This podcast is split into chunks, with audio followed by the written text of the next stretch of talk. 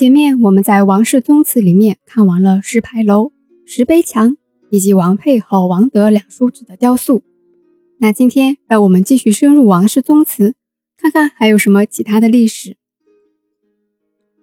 我们继续往里走的话，就会遇到守进大门。大户人家嘛，一进、二进、三进，肯定不会只有一扇门的。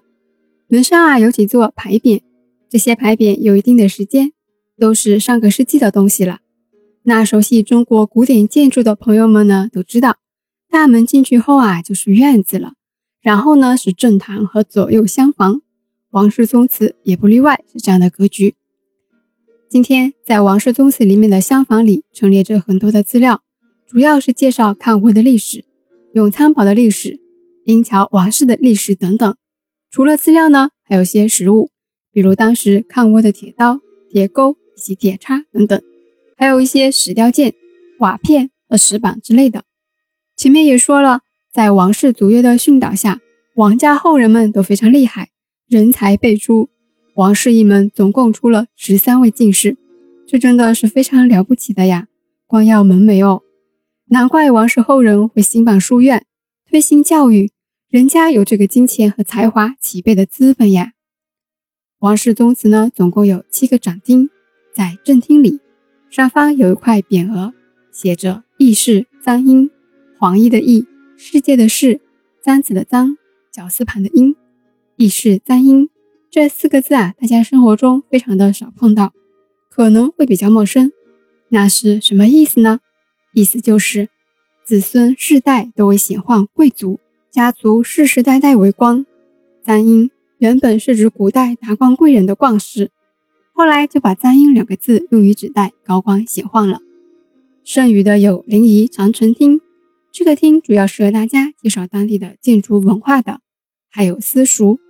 还有英族千秋厅、王室名人厅，这些厅分别介绍了民俗文化、宗教文化等等。不过还记得当时啊，在正厅那块义士簪缨的牌匾下面，旁边呢是两面墙，上面有一幅地图，还有一幅抗倭的画，非常生动。大家如果要来参观王氏宗祠的话，一定要好好看看哦。我们继续往后面走的话，就会发现，哎。王氏宗祠里面居然有个图书馆，牌匾上面写着“永昌图书馆”。用来做图书馆的这间房子啊，是宗祠里面最好、最宽敞，也是最明亮的。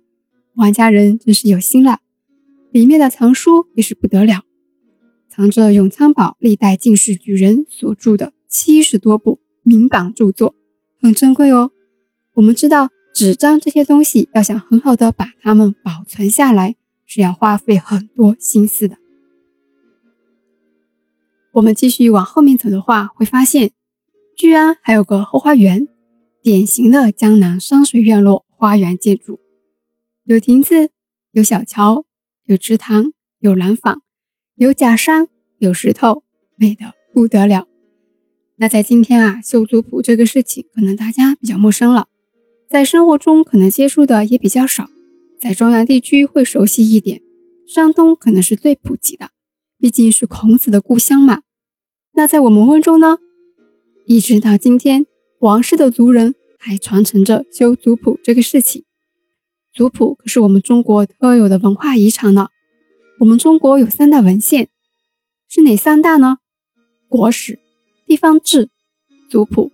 可见族谱的地位啊，修族谱是多么重要的事情。因为啊，这些文献对我们后人去研究历史啊、民俗啊、人文啊、社会变迁啊、经济变化啊等等，是有非常大的帮助的。比如不惑做这样专辑，就要去查很多的资料，靠非常多的文献，就是靠他们呀。新版的永昌堡银桥王氏族谱共计四十九卷，四百多万字，历经整整两年才陆续修复完成。这是王家人第十二次修族谱了。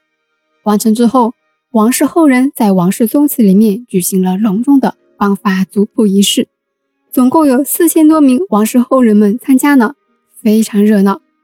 那我们知道，在古代封建社会里，我们女性啊是不能进入宗祠的，也不能被记录在族谱里面。